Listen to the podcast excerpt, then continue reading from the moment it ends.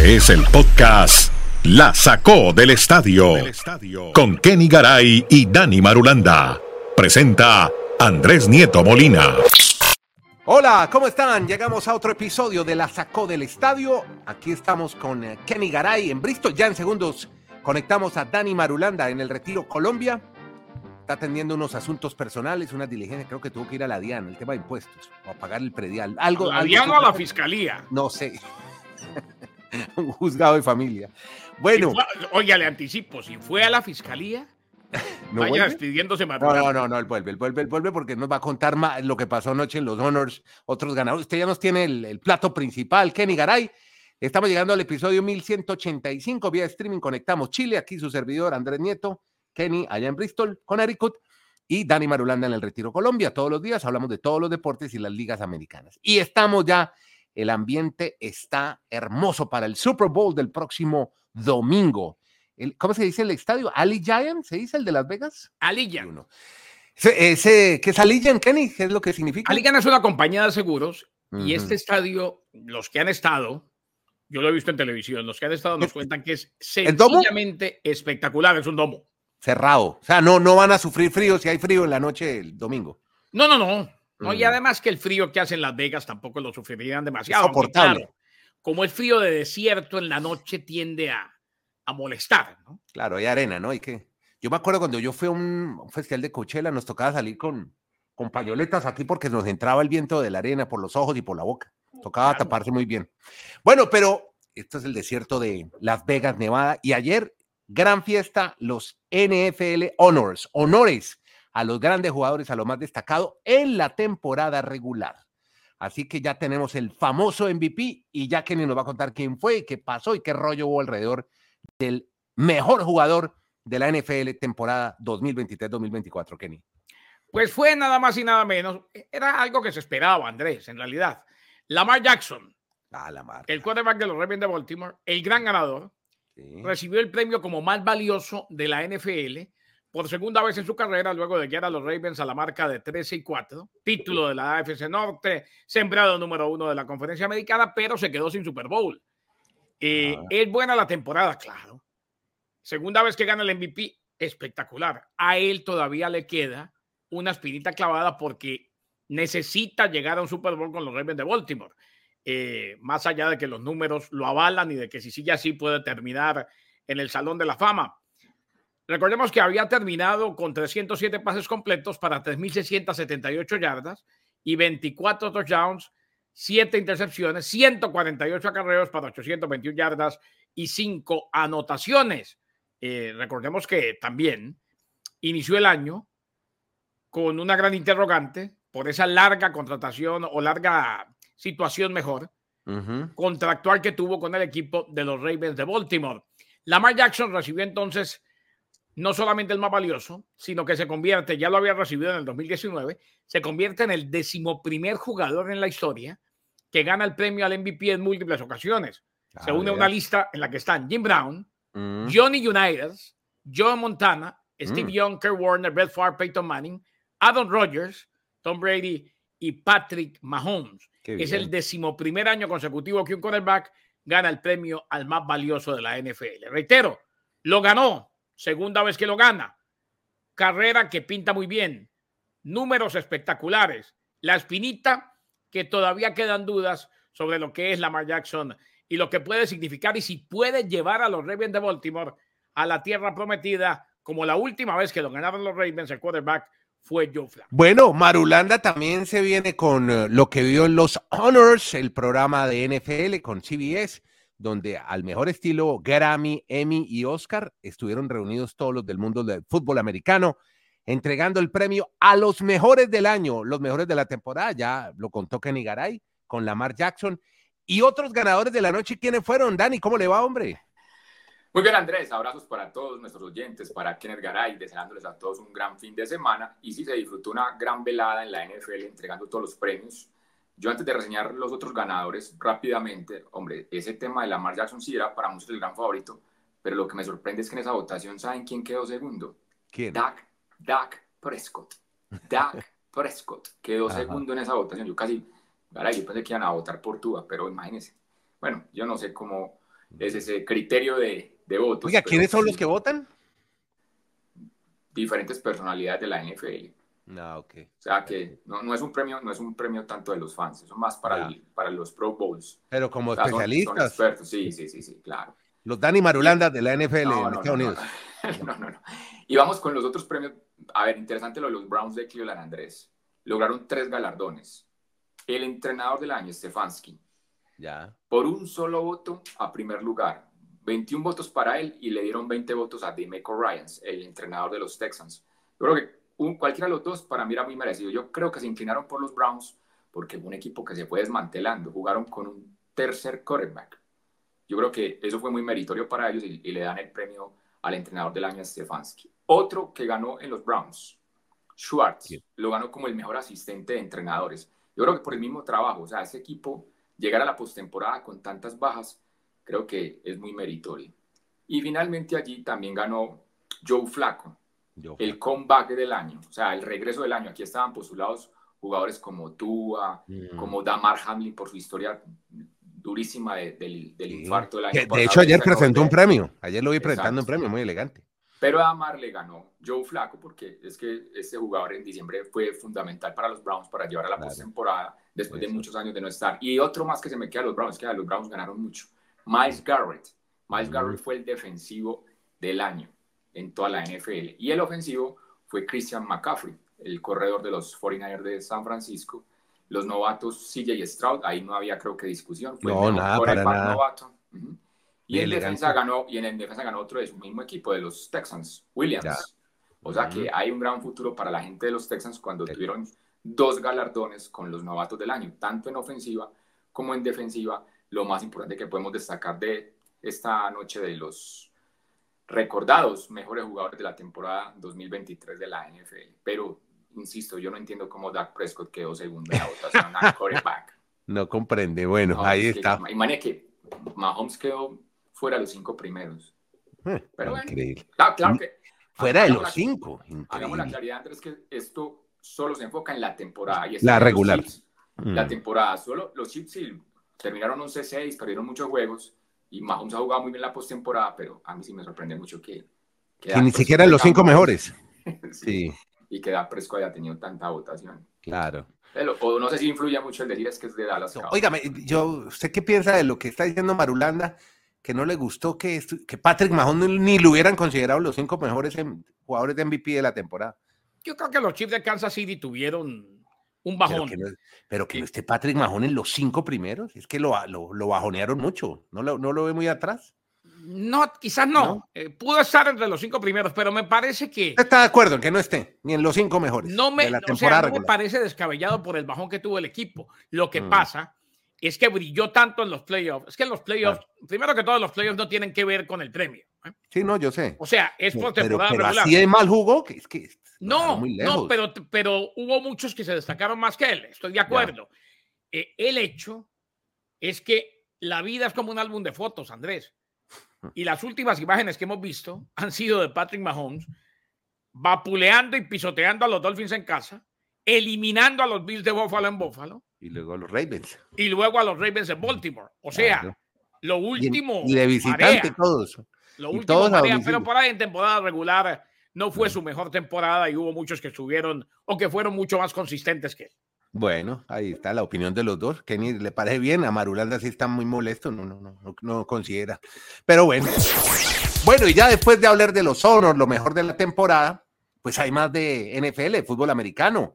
Ya en el episodio anterior consulten los picks, los tips que han hecho este par de genios, Garay y Marulanda, sobre quién es el favorito para ganar. No les voy a decir en este podcast, consulten el podcast anterior a este, es decir, el 1184.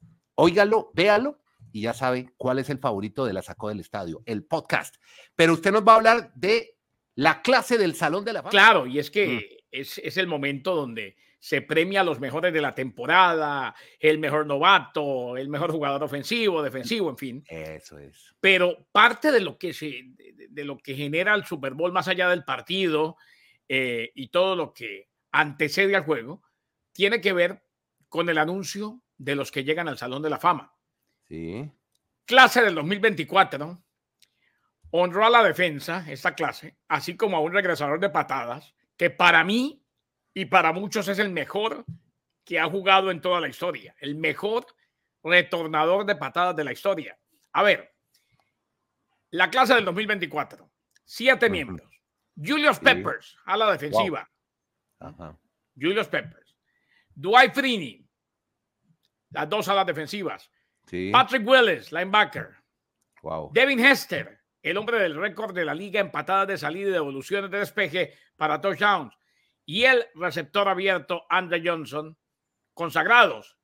El apoyador Randy Gradishar, que jugó su último partido en 1983, y el tackle defensivo Stigman Michael, quien se retiró después de la campaña del 94, fueron finalistas senior seleccionados para ser consagrados también en el Salón de la Fama. Es el segundo año consecutivo, oído al dato, que al menos tres jugadores defensivos de la era moderna están en la clase.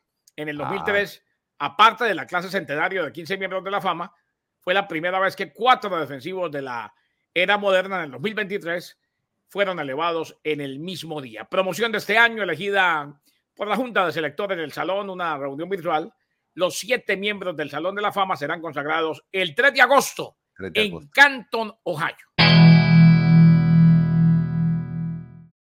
Y en baloncesto me hablemos de la NBA, hablemos de jugadores nuevos, uno que llega a Sacramento, pero antes, ya nos va a contar Dani, los Bucks de Milwaukee, pues dejaron de ir a, Robin López, pero adquieren un nuevo jugador. ¿De quién hablamos, Kenny?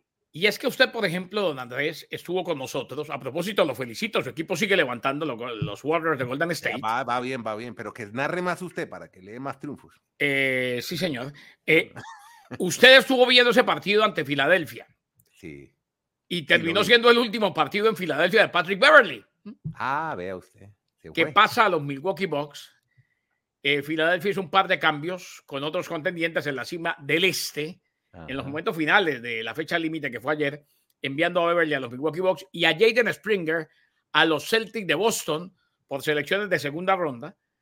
Para Patrick Beverly el cambio significa un reencuentro con Doc Rivers, con quien pasó varias temporadas como parte de los Clippers. Así pues que llega Patrick Beverly a los Milwaukee Bucks. No fue, no estuvo, aunque Maduranda también nos habla de, otros intercambios, pero no fue la más vertiginosa ni la más movida fecha límite de intercambio. Pues hombre, Kenny, Marulanda también se nos viene con informaciones e historias de los Bucks de Milwaukee, porque hay un jugador que ha dejado el equipo de Milwaukee y se va ahora para California. ¿Quién es Dani Marulanda, hombre? Sí, señores, se trata de, Robin López, que es un centro, uno de los que incluso tiene un hermano gemelo en la NBA, pues se ha destacado también mucho por eso, porque eh, la hermandad, incluso han jugado algunos en, algunos equipos juntos, pero a mí me sorprende, Andrés, de esta temporada de la NBA, que esta fecha límite de cambios, que terminó este día jueves 8 de febrero, no hubo como grandes movimientos. Pues mire, mire que Garay reseñó a Patrick Beverly, que llega a los Bucks y es un buen jugador, pero no es una superestrella. Yo estoy reseñando que de los Bucks sale López y llega a los Kings de Sacramento, pero no hubo así como una figura que no diga, oye, este equipo se armó perfecto para el remate de la temporada. No, yo creo que todos estaban como tranquilos de que estaban bien armados. Hablo, por ejemplo, de los Celtics, de los Bucks, de los Sixers en cuanto al este y en el oeste lo mismo, Suns, Nuggets, como que ninguno optó por tener una super figura más para llegar a sus equipos. Y así se va entonces ya la temporada hasta mediados de abril, cuando luego arrancará la postemporada, sin unas novedades grandísimas para la NBA, como que todos están, reitero, sin mayores problemas pensando que con las nóminas que tienen pueden dar pelea en esta temporada de la NBA. Pero ahí sí ya entonces López llega a los Kings de Sacramento. Vamos a ver si les aporta ahí debajo de la, debajo de la canasta y en la pintura que es muy fuerte. O sea que me llama la atención y nos vamos un poco para el fútbol también en Europa. En las grandes ligas de Europa también estuvieron como muy tranquilos este año. No ha habido así unos movimientos. O sea, estamos esperando lo de Kylian Mbappé en cualquier momento para el Real Madrid, pero pero, ya, pero, ya esperar hasta el verano, ya esperar hasta el verano como está el, Quizás el único que ha movido ahí el torniquete ha sido la Major League Baseball con lo de Shohei Otani y otros movimientos que ha habido en béisbol, pero han estado como todas las ligas del mundo muy calmas, muy tranquilas con el tema de las transferencias millonarias. Podcast La sacó del estadio. Bueno, Marulanda, qué bueno que nos estés actualizando tanto de las copas de Asia y África como de la Serie del Caribe. Sí, son grandes eventos, es que todo el mundo concentrado en otras, en otras cosas y aquí no hablamos sino de, de fútbol y fútbol y ya, bueno, el fútbol es muy lindo y tal, pero, pero bueno, hay que hablar de la Serie del Caribe porque hay muchos fanáticos que nos ven para que usted nos hable de la final que nos espera y bueno, no hay puesto para tanta, como diría el gran combo, no hay cama para tanta gente en la Serie del Caribe. No, estoy de acuerdo con usted, Garay. Yo sé que, eh, perdón, Andrés, Garay es el que nos lo, no lo trata siempre con sorna cuando hablamos de esas historias del fútbol romántico, interesante. Él, piensa que el fútbol solo pasa por la Premier League, por la Liga de España y no más, que el resto no existe. Pero en la Serie del Caribe, él sí está muy de acuerdo con nosotros y él la disfruta al máximo. Y se ha llegado a dar, Andrés, la final esperada. Hablamos mucho de Curazao, hablamos mucho de Panamá, que grandes trabajos llegando a semifinal, pero perdieron las semifinales. Entonces la gran final va a ser entre los Tigres del Licey, el actual campeón de la Serie del Caribe, los dominicanos, que tienen un equipazo, para enfrentarse a los tiburones de la Guaira. Qué bien ha jugado Venezuela en esta Serie del Caribe. Solo ha perdido un juego. Para mí ha sido el mejor equipo de lo que va del torneo y ya este... Usted lo ve ganador. ¿Apuesto por él? está, está, lo pongo con los Chiefs de los Kansas City Chiefs, lo meto también en mi... Hago una combinada. lo que pasa es que es un, es un re clásico, si podemos decir ese término en el béisbol. O sea, enfrentar un equipo de Dominicana como está hoy Venezuela, para cualquiera de los dos, va a ser muy emocionante esa final en Miami. Y Andrés, yo no entiendo hasta ahora cómo se pueda conseguir un ticket para entrar al estadio de los Marlins. No la todo, todo Duralzuela está pidiendo a esta hora, lo llaman desde toda parte, conseguime ticket para esta noche. Los dominicanos, o sea, el estadio va a estar completamente lleno, pues valga la redundancia y qué felicidad para la organización de la Serie del Caribe tener esa oportunidad. Eso sí, no, que no se vaya para hacer migración por el estadio, señores, que de pronto... no diga eso, hombre, eso ah, no va a pasar, no, tranquilo. no, me pero un abrazo hay muchos muchachos ya legalizados, ya con su green card. Para todos, abrazo no te preocupes. Abrazo para todos los dominicanos, venezolanos que la van a disfrutar en grande en esa final de la Serie del Caribe. En el esos chistecitos no, Marolanda, por favor. Es que Garay no sé el que me los ha enseñado. No, no, no. ahora yo también. No, yo soy el que, le digo que no los, que no hable de eso. Bueno. muy bien. Oiga, estoy viendo aquí el diario La Tercera. Yo sí leo y me gusta la edición de papel. Eso le iba a preguntar. Sí, no, mire, titular hoy, sección de deportes. Hito mundial. La ronda más baja de la historia en un evento de la PGA. El golfista nacional Cristóbal del Solar. Estoy leyendo el titular y el subtitular. Hizo una inédita ronda de 57 golpes en el abierto con Ferry de Bogotá y se metió en los libros del golf. El deportista chileno sigue mostrando progresos en su carrera y quedará en la historia del deporte. ¿Es para tanto, Marulanda? ¿Quedó ya en la historia? ¿Cristóbal del Solar? Sí, es una, es una ronda histórica, Andrés, todo lo que usted acaba de reseñar de Cristóbal del Solar. Y yo le iba a preguntar por ahí, usted que es tan amante al papel impreso, yo quería ver que nos mostrara cómo salía hoy el Mercurio en Chile, cómo salían todas las publicaciones, porque debe ser la portada, por lo menos, de todas mm. las publicaciones deportivas en Chile.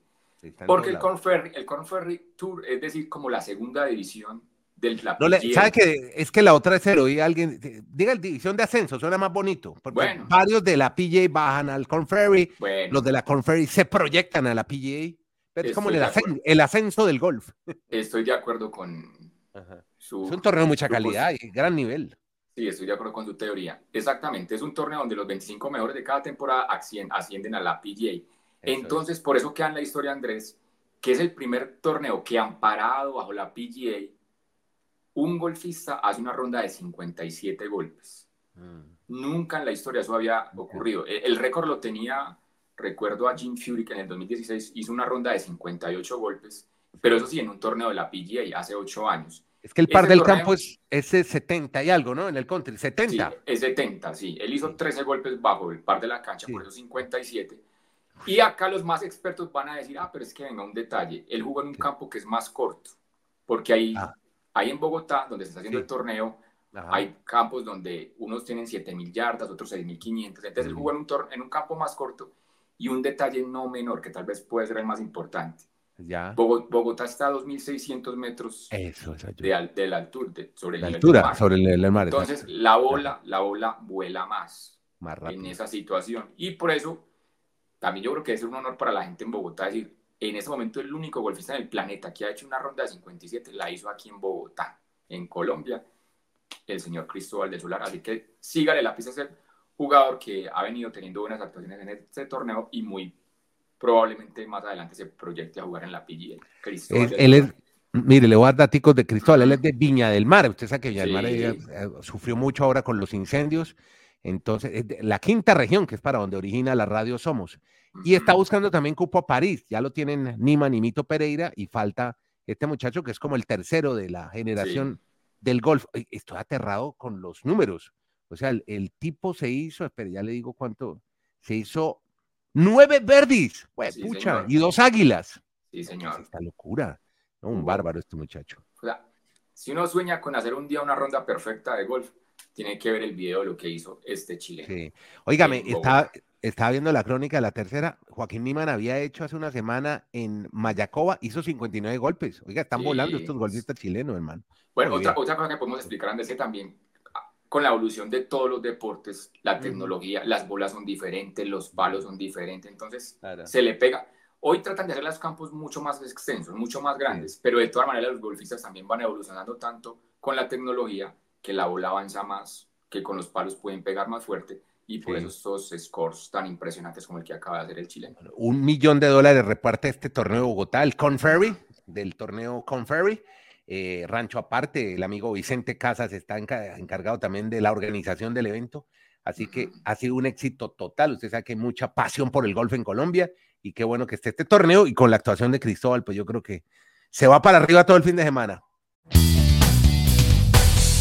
Dani Marulanda, llegamos ya al cierre aquí del podcast, se nos tuvo que ir de Kenny Garay, cerramos con usted con esta nota de golf, bien linda, bien bonita, y mm, la única invitación para que estén atentos a eventos a seguir, ya Marulanda nos ha dicho Copa Asia, Copa África, el Tour Colombia, estaremos también pendientes del famosísimo, célebre Super Bowl del que en el próximo episodio estaremos hablando todas las reacciones, todo lo que pasó en esa gran final de Las Vegas entre los Kansas City Chiefs y el equipo de los 49ers de San Francisco. Marulanda, el apoyo, ¿no? A darle aire a este podcast aquí a través de esta cuenta, hacer la vaca en el Baki.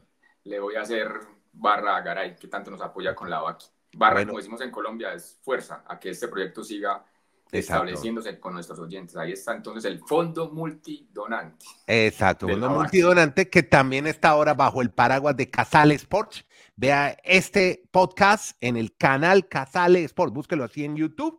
Además vemos a nuestros compañeros Wheels Permanente a través de las plataformas digitales de Casale Sports, a través de las plataformas digitales de Casale Sports en X X y en Instagram. Muchas gracias a todos. Podcast La Sacó del Estadio